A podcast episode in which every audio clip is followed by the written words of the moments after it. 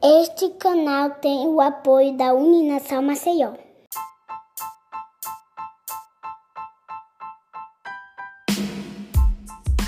Olá, ouvintes do podcast, sejam muito bem-vindos a mais um episódio. E o tema dessa semana é atendimento psiquiátrico com a doutora Paula Cavalcante. Olá, ouvintes do E Freud, sejam muito bem-vindos a mais um episódio do nosso podcast.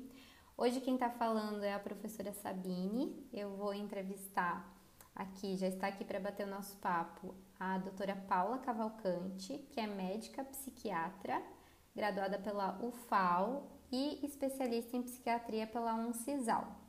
Então hoje o objetivo é a gente bater um papo né, sobre essas duas áreas que são tão complementares uma à outra, que é a psicologia e a psiquiatria, para justamente trazer um pouco mais de informação para os nossos ouvintes, né, para que eles consigam, para que vocês consigam entender um pouco mais em que momento buscar um psiquiatra, né, como é que isso funciona, como é que é uma intervenção medicamentosa, né, para justamente trazer mais conhecimento porque a partir desse conhecimento vocês podem tomar as melhores decisões, né? Quanto mais conhecimento, melhor. Então, hoje a gente vai conversar um pouquinho sobre isso. A gente percebe que na clínica, muitas vezes, quando a gente traz o, o tema, né, sugere, conversa com um, um cliente, com um paciente nosso sobre a possibilidade de buscar um auxílio psiquiátrico como complementar ao auxílio psicológico, muitas vezes há uma certa resistência, a medo, a dúvida, né, a incerteza. E, e aí, hoje a gente vai conversar um pouco mais sobre isso para ficar um pouco mais claro sobre como funciona esse processo, né? Então, antes de iniciar, eu quero agradecer a Paula que está aqui com a gente, né? Ter por ter aceito o nosso convite, né, para falar aqui com a gente, debater um pouquinho. E eu acho que a gente pode partir dessa primeira pergunta, né, que é justamente quando buscar um psiquiatra? Em que momento que a gente deve buscar, né? Em que momento é, que essa intervenção ela pode ser necessária? Oi, Sabine. Eu que queria agradecer o convite, é um prazer, e ainda mais para esclarecer essas questões tão importantes, né? É, quando buscar um psiquiatra? É uma boa pergunta. Se você se perguntou isso, eu costumo dizer que procure, porque você deve estar sentindo alguma coisa que você deve ir, você deve buscar esse auxílio. Mas normalmente a gente costuma dizer assim: é, um, um, uma tristeza excessiva, um, um medo excessivo, começou a perder peso, perder apetite, começa a perder prazer nas coisas, coisas que, que fazia antes e hoje não, não tem mais vontade, ou sente-se cansado o dia todo, ou coisas simples que fazia antes, começa a, a gerar uma ansiedade excessiva, um medo, um medo de sair de casa, um medo de conversar com as pessoas. E o mais importante é a, a frequência e a intensidade desses sintomas, de coisas que, que antes aconteciam muito esporadicamente começam a ficar muito frequentes. Então, se, se começa a atrapalhar na sua vida, se começa a dificultar o seu dia a dia, esses, essas, esses sentimentos, essas questões, é importante buscar um auxílio. Pode ser de um psiquiatra ou de um psicólogo. Se chegar em um, um dos dois, a gente já está no lucro e, se for necessário, a gente encaminha um para o outro. Isso, justamente, né, Paula? Eu também penso dessa forma. Quando a pessoa busca, né? Se ela busca um bom psicólogo ou um bom psiquiatra, ele vai saber fazer essa avaliação, né? Porque muitas vezes a, a pessoa pensa, bom, se eu vou num psiquiatra, eu já vou sair ali com um conjunto de medicamentos, né, com uma intervenção, mas na verdade o profissional ele vai fazer essa avaliação, né, para ver se é necessário. Então, se você está na dúvida, eu gostei da, da, da tua abordagem, assim, né? se você está na dúvida, vai, né, que lá o profissional vai te avaliar, vai te acompanhar e vai ver o que, que é necessário para o seu caso, né? Então, acho que isso é bem legal, né? E outra coisa, assim, olha, Paulo, eu vejo muito é, uma questão quando a gente fala de intervenção medicamentosa, né?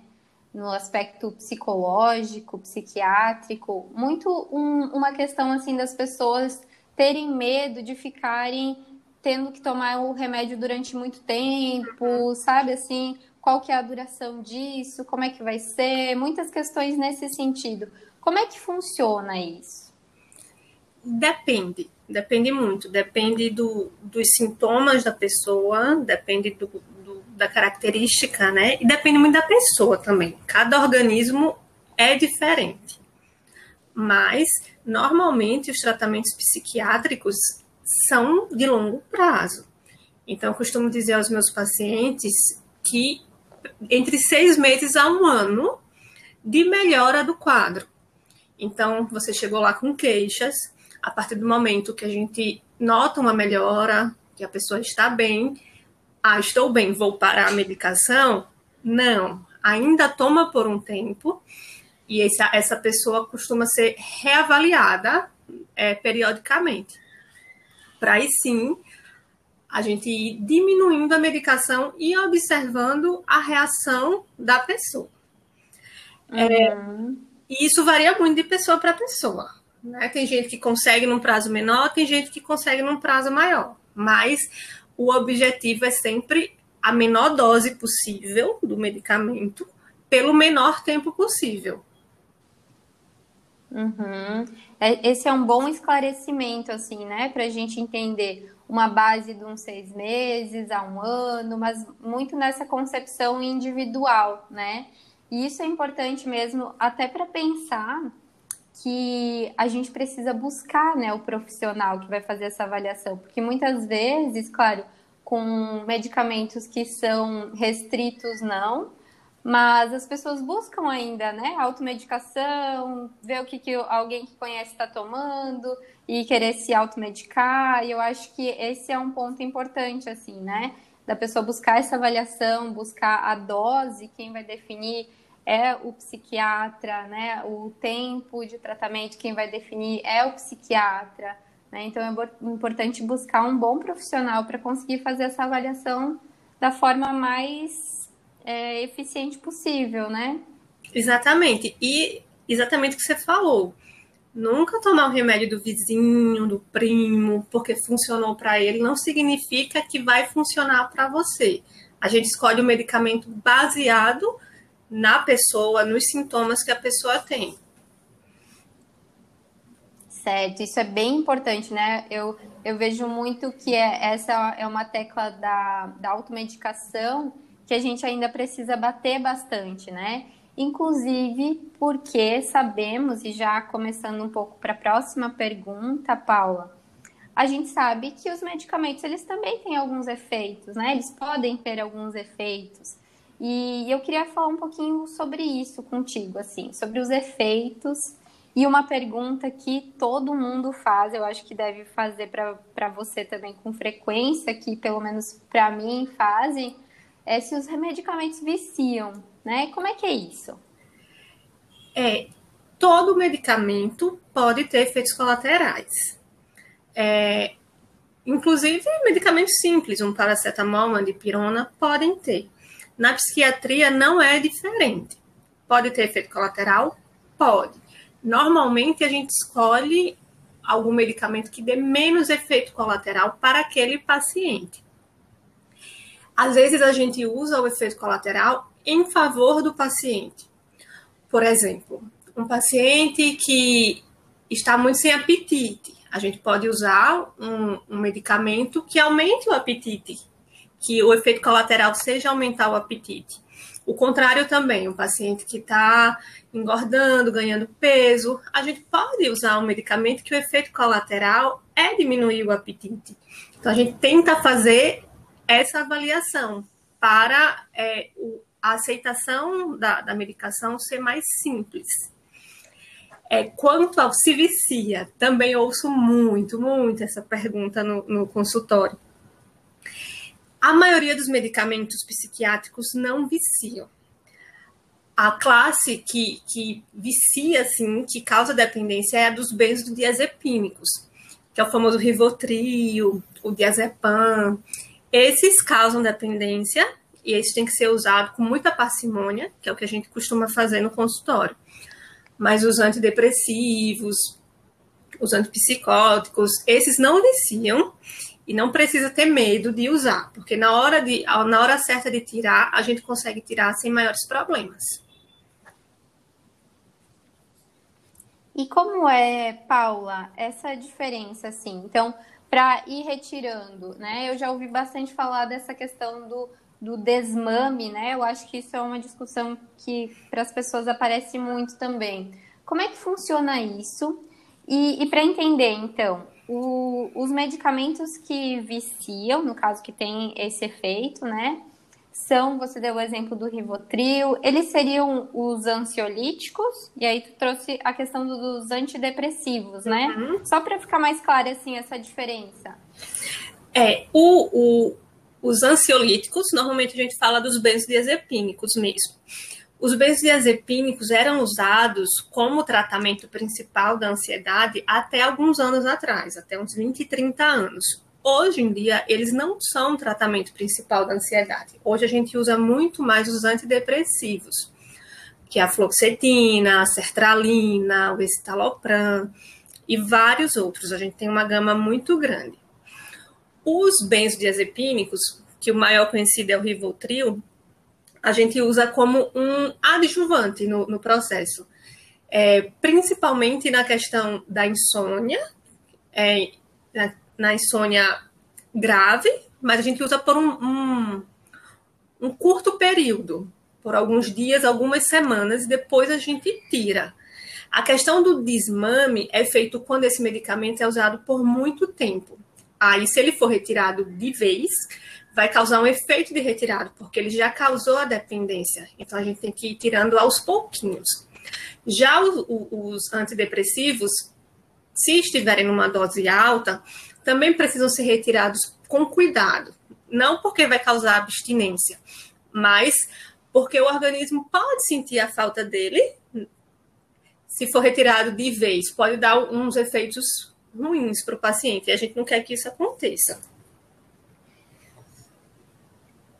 Sim, acho que esse é um esclarecimento muito importante, né, né, Paula? Para as pessoas entenderem assim como é esse processo, né? E não é porque tem o desmame, que é essa retirada mais cuidadosa, que significa que o remédio vicia, né? Eu acho que essa é uma diferenciação importante uhum. de, de esclarecer, assim, né?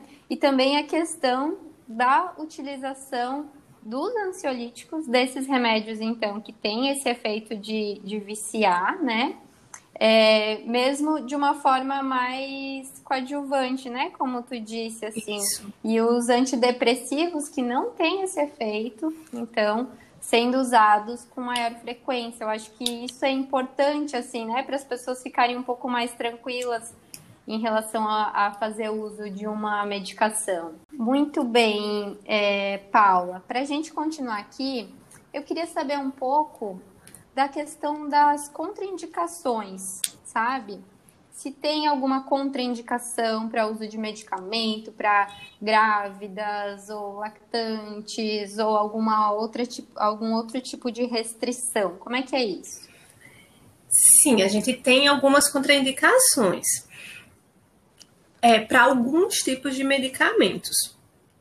A nossa sorte é que a gente tem um, muitas opções, então não pode um, mas pode outro.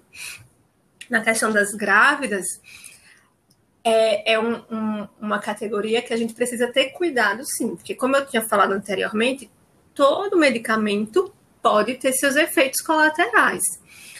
E a, as grávidas são um grupo que são pouco estudado, a gente não tem muito ensaio clínico com esse, com esse. Na verdade, a gente não tem ensaio clínico, porque ninguém vai fazer ensaio clínico numa gestante.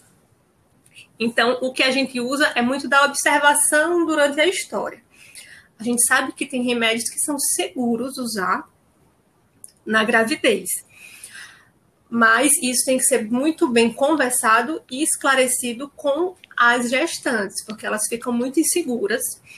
Aí é um, processo a três, que envolve a gestante, o psiquiatra e o obstetra, para ver o quanto é seguro usar as medicações. Hoje a gente sabe que tem remédios que são bem seguros, que a chance de ter algum problema, alguma malformação é mínima, é quase inexistente, se iguala à chance da população geral, mas é importante a mãe estar ciente que é uma medicação, mas a gente costuma colocar na balança o quanto aqueles sintomas, sejam ansiosos ou depressivos, incomodam aquela mulher. E considerar que a gravidez é um período que normalmente esses sintomas pioram, se exacerbam por todas as mudanças que a mulher está passando, os hormônios, mudança no corpo. Então, se ela precisar de tratamento, normalmente a gente recomenda, porque a chance de desenvolver um transtorno mais grave, pior, principalmente depois que o bebê nasce, que os hormônios mudam mais uma vez, é grande. Então, é importante, se necessário, procurar sim o psiquiatra para fazer esse tratamento, porque é, é, um período de muita mudança que gera muita instabilidade na, na mulher. Sim, Paula, eu acho que com tudo isso que tu tá nos dizendo, fica bem claro assim a importância de uma avaliação que é individual, né? tanto aí para as contraindicações, né, para fazer esse contraponto dos prós e contras, né, para a gente avaliar aí o que, que é o menor dano, né, para pensar em cada caso de uma forma individualizada. Então, a busca por um profissional, né, qualificado, de fato, que vai fazer essa avaliação individualizada, ela é muito importante, né, para que o efeito seja benéfico, né, para que o efeito final aí seja positivo. Para sempre buscar o que é mais seguro, né, buscar o que realmente vai ser melhor. E, e eu, eu vejo muito assim também, Paula, uma discussão de que às vezes a pessoa não se sente tão bem com um psiquiatra, de repente buscar outro, né, para que ela se sinta mesmo é, não desistir assim, né, do, da, da possibilidade do tratamento sem buscar outras ideias, outras opiniões, para que ela se sinta mais à vontade mesmo com o processo, né? Que ela entenda o, a importância, o funcionamento, né? E tudo mais. O que, que você acha? Isso, eu costumo falar isso também. Para mim, chega mais a, a questão do psicólogo. Tanto psicólogo quanto psiquiatra tem que ter uma afinidade. Então, se não deu certo com um, não tem problema nenhum buscar outro. Não deu certo com outro, busca outro. É, vai chegar em alguém que você vai ter uma confiança, que vai te ouvir do jeito que você quer, do jeito que você precisa, principalmente. Então, não deu certo com um, não quer dizer que é a psiquiatria que não funciona. Quer dizer que não bateu ali. Então, tenta mais uma vez. E é, queria falar dessa questão do, do medo que você falou logo no começo, do, do preconceito que ainda tem com, com os transtornos, com os problemas mentais. As pessoas têm muito medo de procurar e de ser taxados como loucos, como é, é, doidos, né? Mas não é o caso. Não, não, não é isso que acontece. O psiquiatra não é aquela pessoa excêntrica que, que as pessoas têm na mente. Não, é um médico como qualquer outro que vai te ajudar. Se você tiver com pressão alta, com diabetes, você vai ter que tomar uma medicação. Então, uma depressão e uma ansiedade funciona da mesma forma. Há uma alteração neuroquímica que precisa ser tratada. E quando aquela, aquela, aquele problema se estabiliza, se resolve, a pessoa tem alta e vida que segue. Uhum.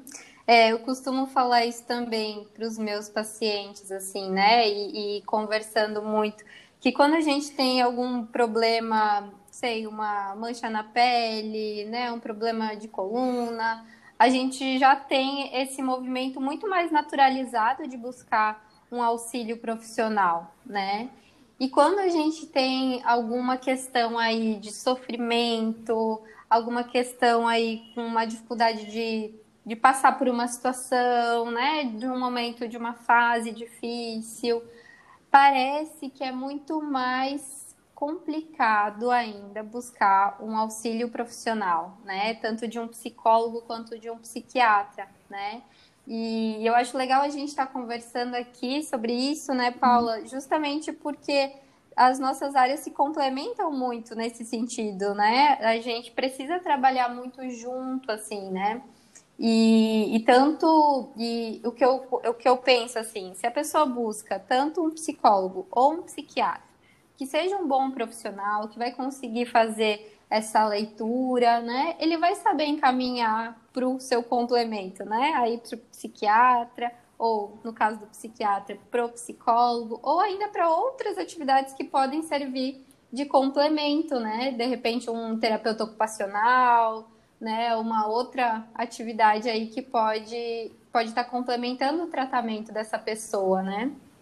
Exatamente. É, são, são profissões, são áreas que se complementam muito. Pelo menos no caso da psiquiatria, a grande maioria do, dos pacientes necessitam do acompanhamento com psicólogo também. Acho que na psicologia essa não é proporcional, né? Mas quase todo mundo que chega para mim, eu encaminho para o psicólogo, porque se a pessoa chegou no ponto de ter um transtorno, de precisar de medicação, tem muita coisa por trás que precisa ser trabalhada. Então, esse encaminhamento para o psicólogo é frequente, mas muitas vezes a gente caminha também para o nutricionista, para o educador físico, que isso faz parte também do, do, do, tratamento, das mudanças, das mudanças de hábitos que, que são necessárias nessa, nesse processo de recuperação. Sim, exatamente. A gente tem que é, unir as forças, né? Unir os diferentes conhecimentos aí para conseguir ajudar as pessoas que chegam para a gente, né? Chegam nos nossos consultórios aí da melhor forma possível, né? Da forma mais ampliada possível. E eu acho que momentos como esse que a gente está fazendo essa reflexão, né? Que está conversando sobre isso, ajuda as pessoas a entenderem essa conexão entre os diferentes campos, né? Aí que, que podem ajudar ela, né? Eu acho que isso é, é importante de esclarecer também. Exatamente. Bom, Paula, eu acho que a gente já pode ir encaminhando para o final, né, da nossa conversa. Quero te agradecer muito, assim, é, é bem esclarecedor. Eu acho que em pouco tempo a gente consegue trazer alguns pontos que, que geram muita dúvida, né, que geram muita incerteza, que geram medo, né? Então a gente está aqui para esclarecer, porque eu acredito muito que quanto mais a gente falar disso, né, quanto mais a gente fomentar aí a busca pelo auxílio profissional, né, de psicólogos, de psiquiatras aí do universo psi, né, melhor a gente tá vai conseguir atuar, né, de verdade assim, porque tem muita gente mesmo que tem casos que poderiam ser ajudados, né, com auxílio profissional e não buscam por falta de conhecimento, né, por falta por medo, por muitas vezes preconceito, né, como tu mesma falou. Então, a gente precisa bater muito nessa tecla, né, para tornar esse conhecimento mais acessível, para que mais pessoas busquem ajudas, para que mais pessoas possam se beneficiar, né, dessas intervenções. Então, quero te agradecer muito, Paulo, pela, pelo esclarecimento, pelo nosso bate-papo, tá? E para finalizar, você gostaria de falar mais alguma coisa para quem está nos ouvindo? Eu queria agradecer o convite, primeiro, parabenizar vocês pela, por essa iniciativa do podcast. Acho muito interessante é, ter esse momento para falar de, de um assunto tão importante que é a nossa saúde mental. Vocês estão de parabéns. Mais uma vez, muito obrigada pelo convite. Então tá certo, Paula. Muito obrigada também a todo mundo que está nos ouvindo, né? e a gente fica, se encontra de novo aí no nosso próximo episódio. Então, um abraço, Paula, muito obrigada e até a próxima. Tchau, tchau.